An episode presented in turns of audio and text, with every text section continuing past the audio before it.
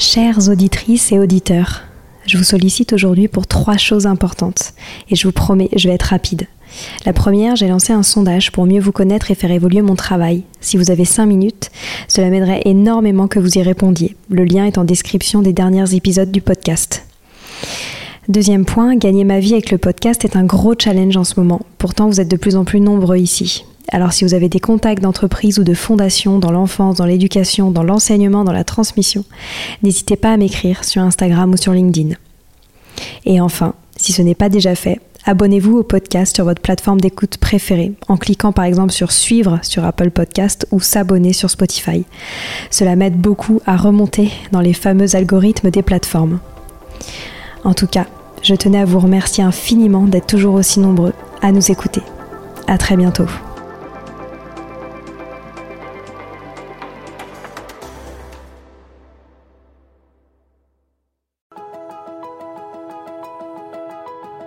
Bonjour à tous, ici Stéphanie, c'est moi, et Sylvie Descleb pour un nouvel épisode du podcast Les adultes de demain.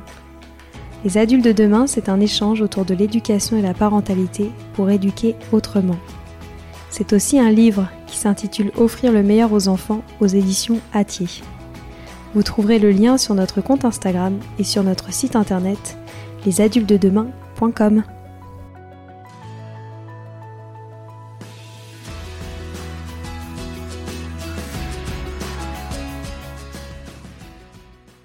D'une autre éducation, celle qui se place à hauteur d'enfant, qui respecte les droits des enfants et qui sort de son champ lexical des mots tels que punition, violence, intimidation, culpabilité. C'est exactement ce qui se passe en Suède, et Marion est venue nous en parler avec grande justesse dans l'épisode du jour.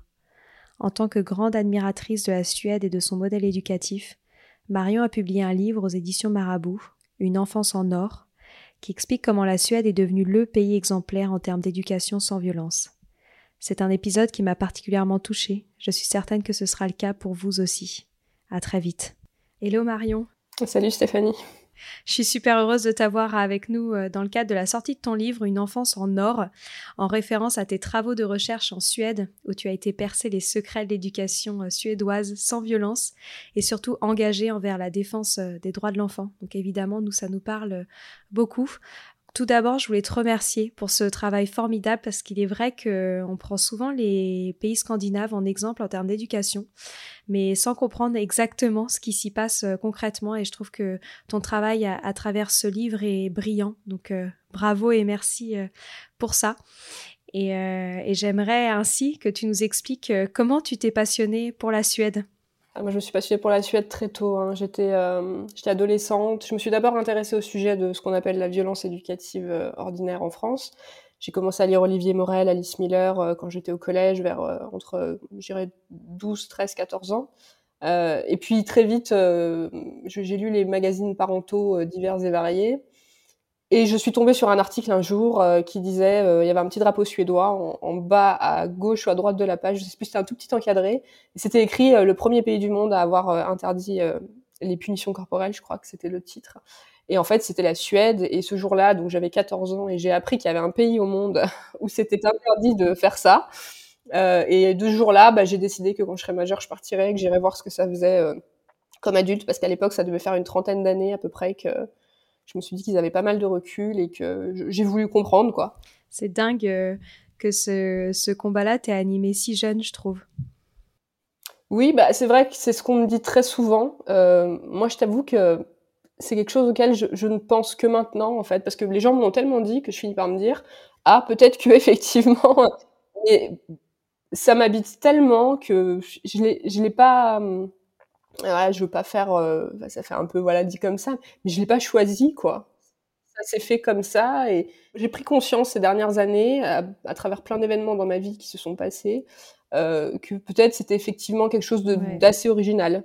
Euh, mais pour moi, c'est profondément naturel et je pense que c'est ça aussi qui a fait que euh, bah, peut-être euh, j'ai fait ça et que parce que parce qu'il y a quelque chose de si naturel que c'est que ces cinq dernières années que je me pose beaucoup de questions.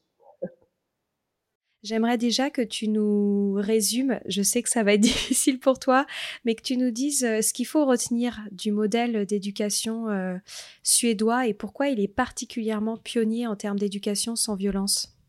bah, déjà, je pense qu'il est pionnier parce que c'est le premier pays du monde qui a interdit les violences que moi j'appelle ordinaires non éducatives il y a 44 ans, 1979. Donc on a toute une génération d'enfants, les enfants imbattables comme je les appelle, qui sont devenus adultes, qui sont devenus parents, qui sont devenus professionnels et qui aujourd'hui ont une compétence que moi j'appelle inconsciente par rapport, par rapport à cette, cette approche-là, et que c'est très beau en fait de voir dans leur regard ce naturel euh, de la non-violence et cette stupéfaction de la violence. Moi, c'est ce que je dis très souvent aux gens parce que les gens, les gens ont très peur en France qu'on les culpabilise. Et moi, je trouve que dans les regards des Suédois, il n'y a pas de culpabilité. Il y a, y a une stupéfaction, il y a un étonnement si fort que ça nous pénètre tous les pores de la peau et qu'on se dit, mais oui, mais comment en fait on peut penser comme ça? Et c'est dans cette profonde bienveillance, parce que je trouve que c'est un pays qui a une profonde bienveillance envers les adultes aussi, et ça j'aimerais que les gens le comprennent, que dans cette non-violence éducative, il n'y a pas juste... Euh, il n'y a pas juste voilà le, le poids qu'on va mettre sur les parents, il n'y a pas il y, a, quelque chose de profondément libérateur pour les enfants, c'est le but, mais il y a quelque chose de quelque part profondément libérateur pour les parents aussi. Je pense qu'en France, nous sommes dans un système assez sclérosé et, et, ça me fait énormément de peine et en même temps une très grande stupéfaction aussi parce qu'à force je l'ai aussi quand je suis rentrée en France là il y a, quelques semaines à peine euh, j'ai un peu découvert alors j'avais suivi à distance un peu ce qui se passait mais moi la tête dans mon livre euh, j'avais suivi mais j'étais plus quand même dans mon livre et j'ai vu en fait et je suis allée voir des émissions de ce qui se disait en France en ce moment j'ai lu un article euh, il y a, trois jours dans le Figaro où il était titré que assurer qu'un je cite hein, assurer qu'un enfant peut être élevé sans rapport de force ni agressivité est un mensonge. Et, je, ne comprends pas, en fait. Je, je, ne comprends pas cette, euh, je comprends pas cette médiatisation. Je comprends pas que les médias se rangent derrière ça. En même temps, si je le comprends, parce que bien sûr j'ai toutes ces racines là françaises qui font que je comprends. Mais ma partie suédoise en moi ne le comprend pas. Et j'ai beaucoup de peine en fait pour les parents qu'on les laisse qu'on les laisse croire et qu'on les laisse penser que que que c'est la bonne voie. Pourquoi c'est pas la bonne voie? Et pourquoi c'est pas la bonne voie? Parce qu'on a euh, euh, déjà depuis les années, euh, voilà, depuis 1990, on a ratifié la Convention des, enfants, la Convention des droits de l'enfant que, que, les Suédois mettent en, en, termes courts comme Convention des enfants, donc je, je le fais aussi.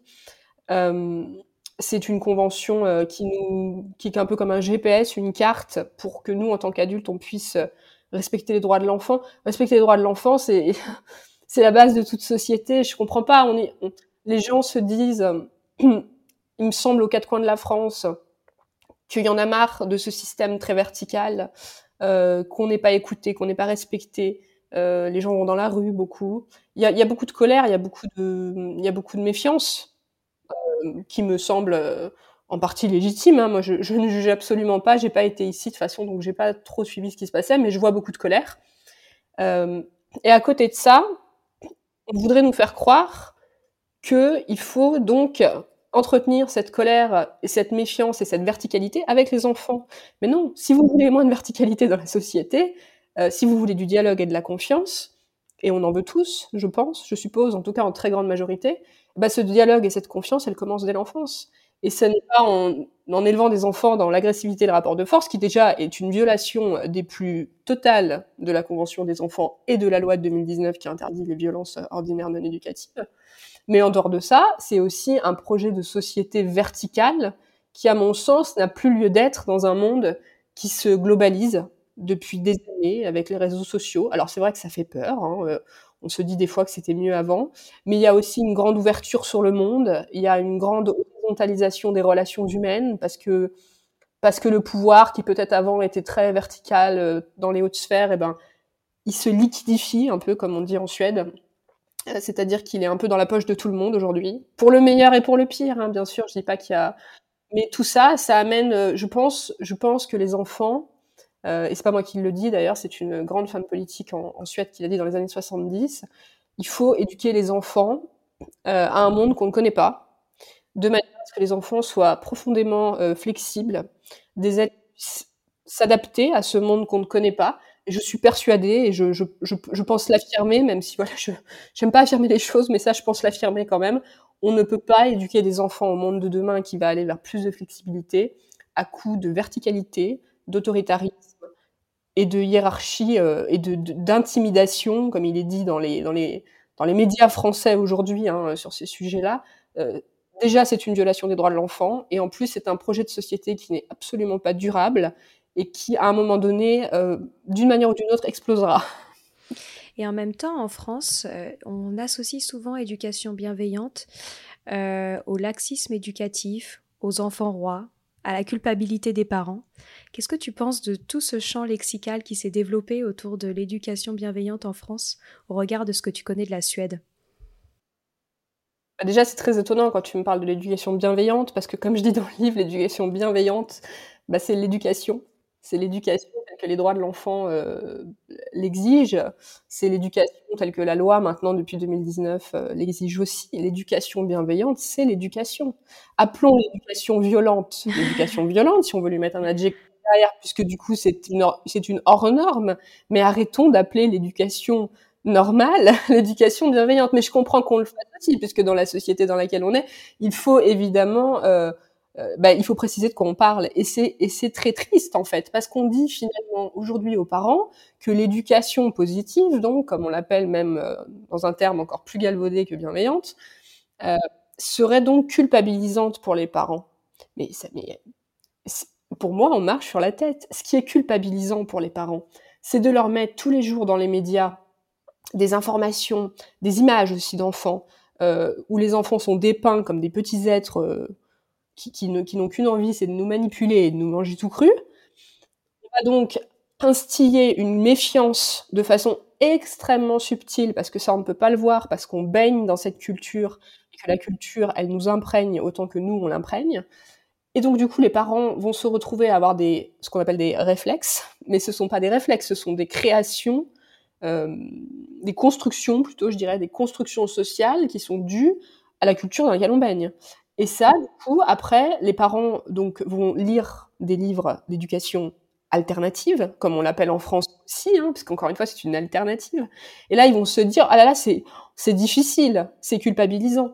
Mais pourquoi c'est difficile et c'est culpabilisant? Parce que la société, et les médias en grande partie, et surtout en ce moment, nous plongent dans l'inverse total, et que forcément, en tant que parent, en tant qu'adulte, euh, en tant que professionnel, mais en tant que n'importe qui, en fait, hein, ensuite on doit appliquer, hein, parce qu'on applique euh, les, les, les, méthodes de l'éducation euh, positive, c'est comme ça qu'on parle en France, hein, et eh ben on n'y arrive pas parce qu'on parce qu'on est baigné de, de, de, quelque chose de fondamentalement différent, de quelque chose de hiérarchique, de quelque chose qui est basé sur l'autorité, l'autoritarisme plutôt même je dirais, quelque chose qui est baigné dans, dans, dans, la hiérarchie, dans la verticalité, dans la domination, voilà, c'est tout un, champ lexical, comme tu dis, qui est très porté sur euh, le combat la guerre. c'est extrêmement. Donc c'est évident que les gens n'y arrivent pas, mais il faut pas s'en prendre à ce qu'on appelle en France cette éducation alternative, qui n'est pas une éducation alternative. Hein. Je veux dire, il y a, peu de pays en Europe où on éduque les enfants aussi durement qu'en France. Il faut quand même le savoir. La Suède est certes très en avance, mais moi je dirais que c'est plutôt la France qui est en retard dans ce cadre-là. Et du coup, eh ben les gens, euh, les gens s'en prennent donc à cette alternative, alors même que c'est la culture ambiante qui crée cette impossibilité de, ou en tout cas cette difficulté, euh, parce que bien sûr, et je le sais, et je, et je le dis toujours, j'ai énormément d'empathie pour les parents français, parce qu'éduquer ses enfants en France dans la non-violence, euh, quand on a, quand on, quand on a pris conscience de certaines choses, c'est un combat quotidien, et on me, on me le relate quotidiennement à quel point c'est difficile d'aller contre la société, d'aller contre la culture ambiante, les, gens se battent pour ne pas battre leurs enfants. Et c'est absolument... Euh, c'est un gâchis intersidéral. D'accord. Ce que j'aime beaucoup euh, dans ton livre, quand tu parles notamment de bouleversement social en termes d'enfance euh, en Suède, tu dis qu'ils ont développé le concept d'humaniser l'enfance. Est-ce que tu pourrais revenir là-dessus? Oui, c'est un grand chercheur danois qui a parlé de ça.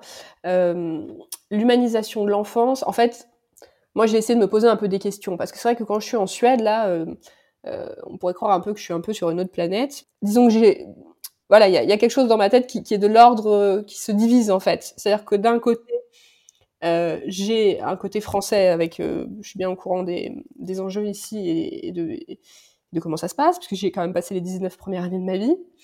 Et puis de l'autre, j'ai la Suède et ses enjeux actuels d'enfance, parce qu'il y a plein d'enjeux aussi.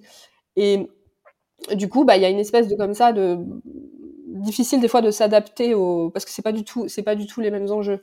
Et ce que moi je me suis dit, en tout cas en étant là-bas et en écoutant aussi leur euh, leur questionnement actuel, je pense que c'est je pense que c'est une étape. En fait, je pense que c'est c'est une euh, c'est un parcours qui commence fondamentalement par une loi pour interdire ce qu'on appelle les punitions corporelles et les humiliations, euh, de manière à dire, voilà, les enfants sont des êtres humains. Alors on le là comme ça. L'enfant n'appartient pas à son parent, il est un être humain doté de droits propres. Euh, donc on ne lui tape pas dessus, on ne l'humilie pas, on ne l'intimide pas, euh, on ne, on, ne l'effraie pas. Et ça déjà, pour beaucoup de gens, c'est une révolution. Voilà. Ça c'est donc l'humanisation de l'enfance, c'est-à-dire amener finalement l'enfance et l'enfant un statut d'être humain qui a le droit d'avoir une intégrité physique et psychique. C'est basique, hein, mais c'est déjà une révolution. Et je pense qu'ensuite, quand on a fait ça, euh, du coup, ça amène de nouvelles possibilités. Moi, j'aimerais bien que ça vienne tout d'un coup en France, hein, mais je me rends compte que c'est peut-être un peu, euh, un peu difficile. C'est-à-dire que les Suédois, par exemple, ont fait ça en 1979. Et puis petit à petit, bah, du coup, les enfants, on ne les tape plus, on ne les humilie plus. Et je pense que ça dessine de nouvelles possibilités où, en plus de ça, on commence à les écouter. C'est-à-dire que c'est pas juste de pas leur taper dessus et de pas les humilier. C'est aussi, ah, ça alors, l'enfant est un être humain. Peut-être choses à nous dire. je pense que ça se fait par étapes. Et donc, du coup, on commence à écouter les enfants. Et dans cette écoute des enfants, on se rend compte que ça alors, ils ont tellement de choses à nous dire et à nous apprendre. Donc du coup, bah, ça met aussi, voilà, là où finalement la loi amène l'enfant, et, je pense qu'il faut l'amener forcément pour passer cette loi, c'est de dire aux gens, euh, l'enfant a besoin de protection, parce que l'enfant est vulnérable, donc euh, il a besoin de protection. On voit les chiffres de maltraitance de, des enfants en France. L'enfant a besoin de protection, concrètement. Mais ensuite, l'enfant n'a pas besoin que de protection. L'enfant est aussi un être qui n'est pas qu'un objet de protection, il est un sujet de droit et de participation. C'est-à-dire qu'il est vulnérable, mais il n'est pas que vulnérable, parce que s'il est que vulnérable, alors pourquoi l'écouter? Parce qu'il est stupide finalement. non, l'enfant est aussi profondément compétent. Et là, c'est donc la participation, c'est une deuxième euh, étape, je dirais, dans, cette, euh, dans ce bouleversement social, où finalement on se met à écouter les enfants et à vraiment les voir comme des êtres qui peuvent nous en apprendre beaucoup sur l'enfance, nous les adultes qui ne sommes plus des enfants. Et là, on rentre dans quelque chose qui actuellement en Suède est en, est en, en expansion absolument gigantesque, où ces gens qui sont devenus les adultes de la génération des enfants imbattables veulent maintenant laisser de la place aux enfants réellement. Euh, donc, donc, ça change vraiment les choses. Et je pense que c'est par étapes. Et en même temps, j'ai très envie qu'en France, on y aille plus vite parce qu'on a un joli modèle qui peut nous montrer euh, comment y aller plus vite. Tu auras un exemple de ce que tu viens de dire justement sur euh, la réelle place donnée aux enfants en Suède? Bah, Par exemple, euh, oui, enfin, dans le livre, je parle de quoi? Je parle de, je parle de la pièce, je parle de cette pièce de, la pièce de théâtre, par exemple. C'était une pièce de théâtre pour les, pour les 3-5 ans qui s'appelle Parce que c'est comme ça.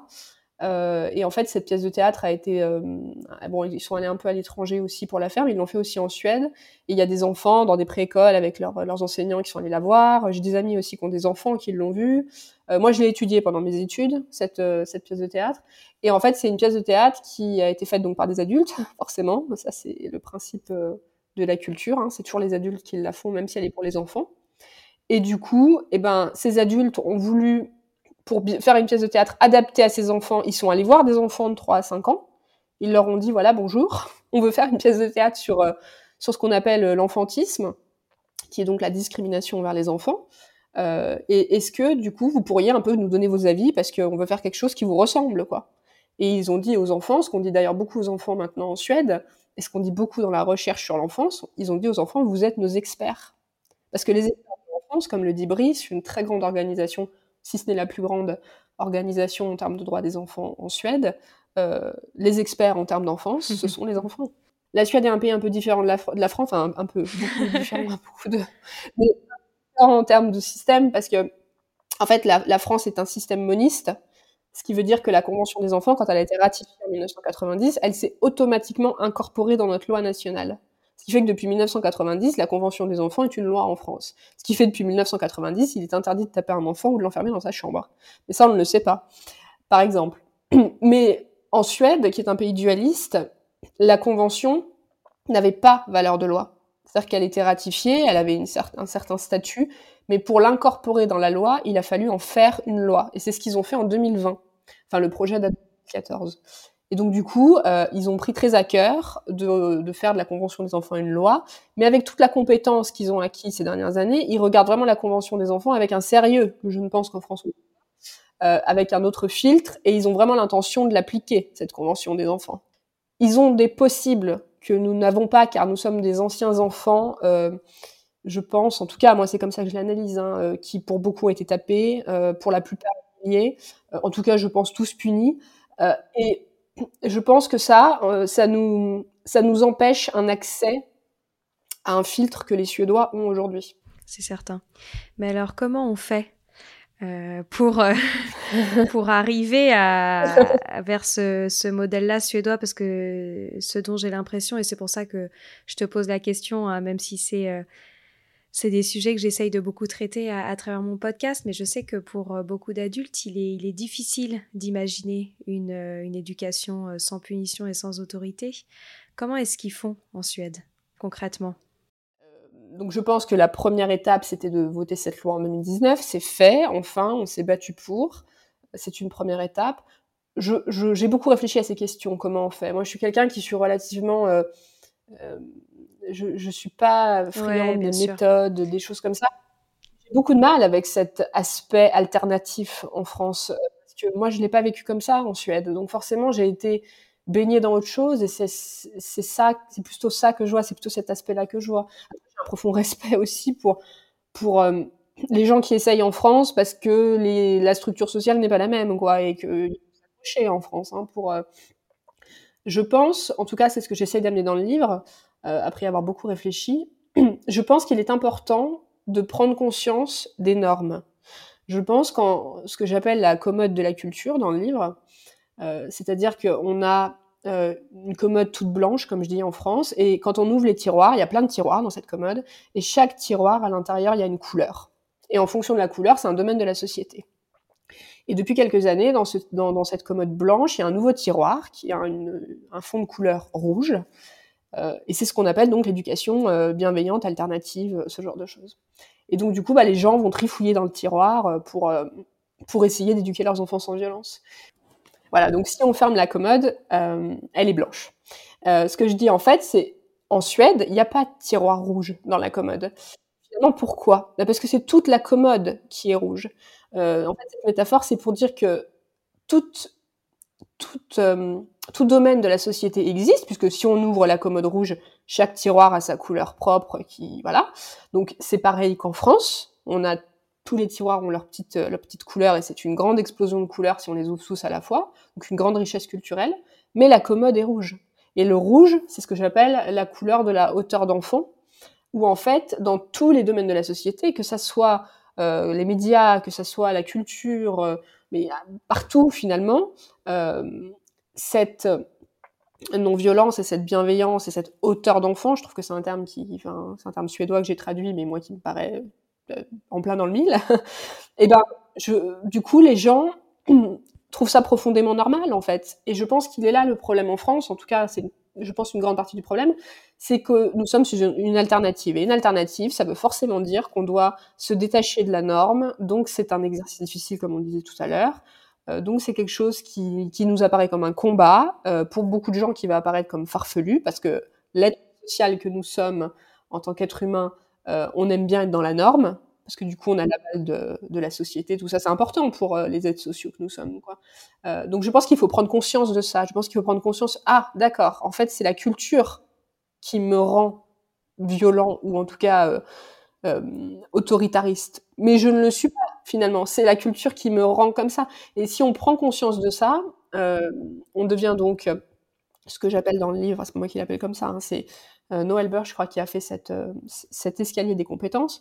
On devient donc compétent conscient, c'est-à-dire qu'on se dit, ok, donc euh, ma façon de faire ne fonctionne pas, il faut que je la change, je prends conscience de. Euh, donc je vais trifouiller là dans le tiroir rouge pour trouver autre chose, autre chose, autrement, comme on dit en France. Encore une fois, c'est un, c'est un à côté. Finalement, en faisant ça, euh, oui, vous allez perdre un peu de naturel, forcément, puisque c'est une compétence consciente à l'inverse de la Suède qui atteint une compétence inconsciente. Et la compétence inconsciente, c'est quand on est profondément bienveillant avec les enfants, qu'on les respecte, les violente pas, mais qu'on ne le sait pas. Et ça, les Suédois excellent. Hein. Moi, je leur dis très souvent que c'est formidable, c'est magnifique, euh, et, eux tombent de très très haut, parce que pour eux, en fait, c'est tellement naturel que c'est ce que je dis dans le livre. La Suède est pour moi un génie qui s'ignore, c'est-à-dire que, en tout cas, un génie de l'enfance qui s'ignore, qu'ils ne savent pas qu'ils sont non violents. et, c'est vrai que j'ai eu énormément de discussions avec des centaines de Suédois, ils savent même pas qu'ils ont été le premier pays du monde à interdire les, les violences ordinaires. Donc pour eux, c'est profondément naturel, parce que toute la société les accompagne là-dedans, et forcément, c'est beaucoup plus facile. Ça, c'est évident. Facile. Mais je pense que la première étape en France est de prendre conscience de ces normes sociales qui nous, qui nous ficellent dans une violence que finalement on ne veut pas. Et ça me rappelle euh, cette anecdote euh, que tu racontes dans le livre sur les enfants rois euh, et la Suède sur le fait que c'est un concept qu'ils ne comprennent même pas. Peut-être que tu pourrais revenir là-dessus. Oui, alors ça c'était au tout début quand j'étais en Suède. Euh, dans mon observation et quand j'ai essayé de comprendre un peu, mais bon, c'est forcément au début, sans parler le suédois, c'était un peu compliqué. Euh, mais euh, une fois, donc j'amenais les enfants, j'étais fille au père, j'amenais les enfants à l'école. Souvent, j'essayais un peu, voilà, de, gratter un peu de temps pour, pour discuter avec les enseignants, parce que je, trouvais ça passionnant, même si je, comprenais pas grand-chose. Et j'ai demandé, en fait, à l'enseignante ce qu'il en était des enfants rois en Suède, puisque c'est un, un, terme quand même très commun en France. Et, et en fait, euh, voilà, au début, je me suis dit, parce que je parle pas très bien suédois ou quoi, mais en fait, elle a pas compris ce que je lui ai demandé. C'est qu'elle m'a dit, je sais pas ce que c'est, quoi. Alors, j'ai dit, bah si, quand même, enfin, parce que moi, je pensais qu'elle se, voilà, enfin, sur, le coup, j'ai mis ça plus sur le, le, suédois pas très, pas très bon, quoi. Euh, et en fait, elle a réfléchi, elle a réfléchi, puis elle m'a dit, mais, euh, elle m'a dit, ah, mais oui, oui, oui, bien sûr, euh, parce que Victoria, qui est la, la princesse de, de Suède, elle était enceinte. Et elle m'a dit, bah oui, elle va accoucher d'un enfant, c'est ce que tu appelles un enfant roi. Et, en fait, j'ai, j'ai cru qu'elle se. Bah, j'ai cru ma tête, quoi. Et en fait, dans son regard, au bout de. J'ai compris qu'en fait, non. C'est-à-dire qu'elle ne savait pas ce que c'était. Et c'est vrai que le terme d'enfant roi en Suède euh, n'existe pas. Dans... Enfin, un enfant roi, c'est un enfant de la famille royale. Maintenant, il y en a plein en plus. Hein. S'il n'y en avait pas en il y en a pas mal. Donc euh, les enfants rois, quand on entend parler des enfants rois, ensuite, ce sont les petits euh, blondinets de la famille royale. Euh, et c'est vrai qu'il y a plein de mots comme ça en suédois qu'on n'utilise pas. On, on, peut pas traduire le mot caprice, par exemple.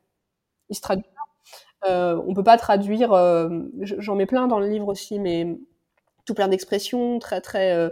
je sais pas moi, quand on est une tête à claque, quand quand on demande aux enfants de baisser les yeux, euh, tout ça, ça, ça, veut rien dire en Suède. Enfin, si je dis à quelqu'un, enfin, je peux dire dans les mots baisse les yeux, mais ça veut rien dire, ça va pas. C'est de la J'avais dit une fois à un enfant en Suède au tout début quand j'étais fille au père, euh, parce que du coup on me l'avait appris quand j'étais animatrice en France et que je pensais que c'était la bonne chose à faire, et qui m'écoutait pas, et qui m'écoutait pas, et au bout d'un moment je savais plus quoi lui dire, j'ai dit bah je vais me lever. Bah il m'a dit bah vas-y lève-toi. Enfin il a pas en fait, il a pas compris que je voulais lui faire peur. Enfin ça crée, euh, je pense que la langue suédoise est, une, euh, est un outil puissant pour, pour prendre conscience d'abord de, des normes françaises qui nous, qui, qui nous, qui nous limitent euh, dans, ces questions-là et qui peut profondément rendre bienveillant. Je trouve que la langue suédoise est bienveillante envers les enfants. Et tu développes aussi un autre concept qui me touche particulièrement, c'est celui de l'enfant auteur. Est-ce que tu peux revenir aussi là-dedans? Oui, bah, on en parlait un petit peu tout à l'heure de ces histoires de, protection et de participation. En fait, la, la hauteur d'enfant, c'est vraiment l'adulte qui va. Euh, c'est une perspective qui est vraiment orientée vers l'enfant. C'est-à-dire que l'adulte va essayer de son statut d'adulte, c'est pas toujours facile, de se mettre dans les baskets des enfants et de voir le monde selon leur propre perception. Euh, donc c'est une posture, c'est pas une méthode, hein, c'est une posture, c'est un filtre qui ne fait passer que ce que j'appelle le filtre de la confiance c'est-à-dire que ça ne peut être que orienté vers l'enfant et dans la confiance. Si on est dans le filtre de la méfiance, comme je l'appelle aussi, qui, est plutôt le filtre en France, le filtre qui va nous dire que les enfants sont des enfants rois ou, des têtes à claques, eh ben, on peut pas être dans la hauteur d'enfant. La hauteur d'enfant ne filtre que la confiance et les droits de l'enfant. Euh, donc ça, c'est une posture qui nous permet, je pense, me permettrait en tout cas de déconstruire beaucoup de choses en France. Mais ensuite, voilà, les Suédois sont, très drôles. Ils se sont dit finalement, ah, donc nous avons la perspective des enfants euh, depuis celle des adultes, mais ça n'est jamais que la perspective des adultes. Parce que les adultes ne sont plus des enfants et ne le seront jamais. Donc, il faut qu'on demande aux enfants ce que eux en pensent. Et là, c'est l'enfant auteur, c'est-à-dire que l'enfant auteur, c'est le propre enfant qui va donner sa vision des choses, sa perception du monde, tel qu'il la vit euh, comme un enfant des années 20. On ne le vivra jamais, on ne sera jamais des enfants dans les années 20. Euh, donc, c'est une rencontre de l'adulte qui essaye euh, du faire du mieux qu'il peut depuis sa hauteur d'enfant, et de l'enfant auteur, pour finalement, dans un dialogue et une interaction, qui sont des valeurs extrêmement importantes en Suède, arriver à ce qu'on appellerait l'intérêt supérieur de l'enfant, article 3 de la Convention, euh, comme quoi toutes nos décisions, tout ce qu'on fait dans, nos choix et décisions d'adultes, doit aller dans l'intérêt de l'enfant. On, on, faire pour le bien de l'enfant. Mais attention, pas pour le bien de l'enfant, euh, c'est l'adulte qui décide. Donc, en fonction de notre filtre, on peut tout à fait aussi euh, noyer les droits de l'enfant, ce qu'on fait d'ailleurs très souvent en France, parce qu'on n'a pas les compétences. Et c'est pas dit méchamment, hein, c'est des compétences qui on ne peut pas les avoir si on ne demande pas aux vrais experts. Et les vrais experts, ce sont les enfants.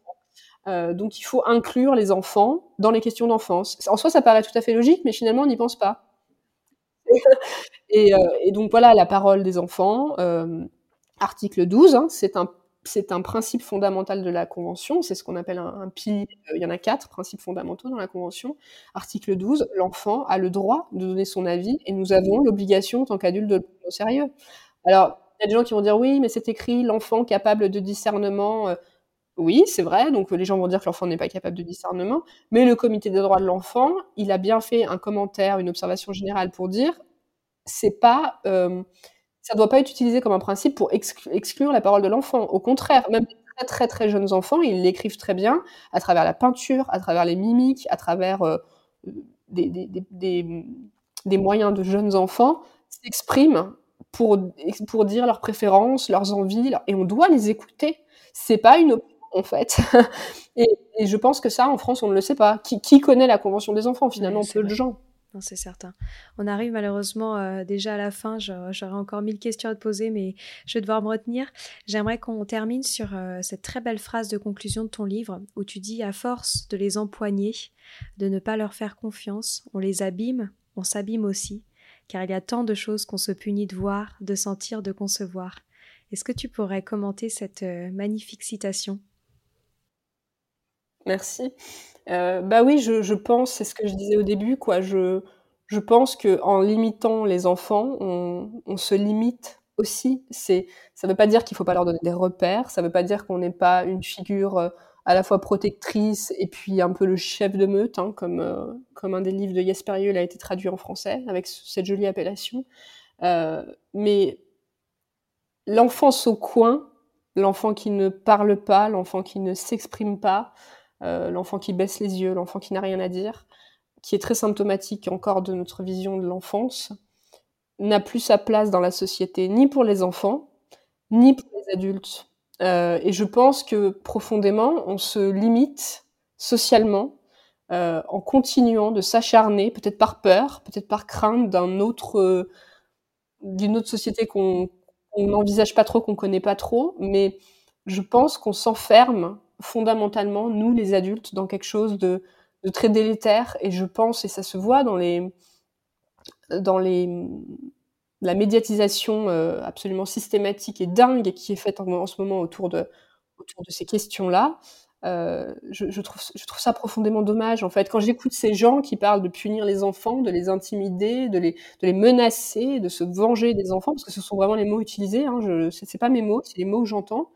Euh, je, vois des gens finalement qui sont euh, eux-mêmes profondément euh, euh, pétris de, d'agressivité, de, voilà, qui ont, qui ont sûrement été trop limités et qui du coup n'envisagent pas les possibles. Je pense qu'il y a un apaisement dans la société suédoise qui est dû à ce respect de l'enfance qui vient border toute la société adulte aussi, et cet apaisement, je le veux en France. C'est-à-dire que je veux des parents qui, le dernier rapport vient de, dernier rapport sur la, parentalité et les violences faites aux enfants suédois vient de sortir il y a à peu près le même jour que mon livre. Il est sorti le 18. C'était une bonne pour moi. J'attendais depuis très très longtemps ce rapport.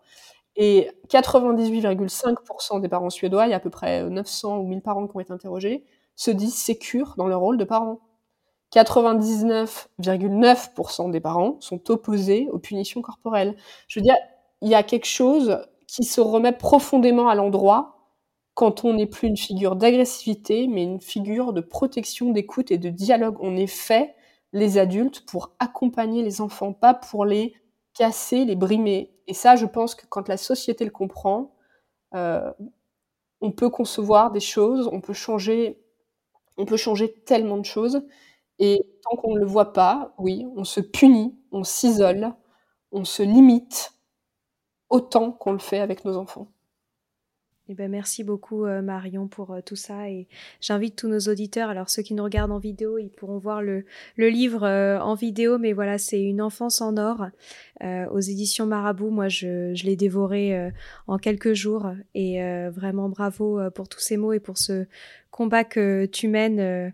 Je trouve que tu, tu le représentes et en même temps tu le, tu le verbalises de manière très juste. Donc merci pour tout ça.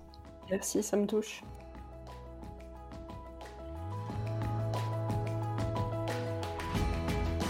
Voilà, c'est fini pour aujourd'hui. On espère que cet épisode vous a plu.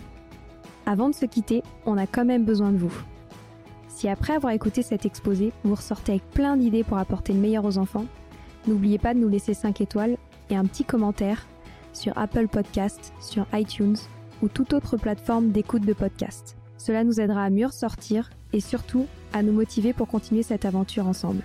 Si vous avez des suggestions, des idées de thèmes des questions à poser, n'hésitez pas à nous contacter sur les réseaux sociaux, Instagram ou LinkedIn, en tapant les adultes de demain. Nous serions ravis d'échanger avec vous. Si vous souhaitez en savoir davantage sur Sylvie, je vous invite vraiment à aller voir son blog sylvidescleb.com ou à la suivre sur Instagram en allant sur son profil sylvidesc, D-E-S-C, Montessori. Enfin, si vous souhaitez en savoir plus sur le calendrier des prochaines formations Montessori, rendez-vous sur www.apprendre-montessori.fr. On a hâte de vous retrouver vite et à très bientôt sur les adultes de demain.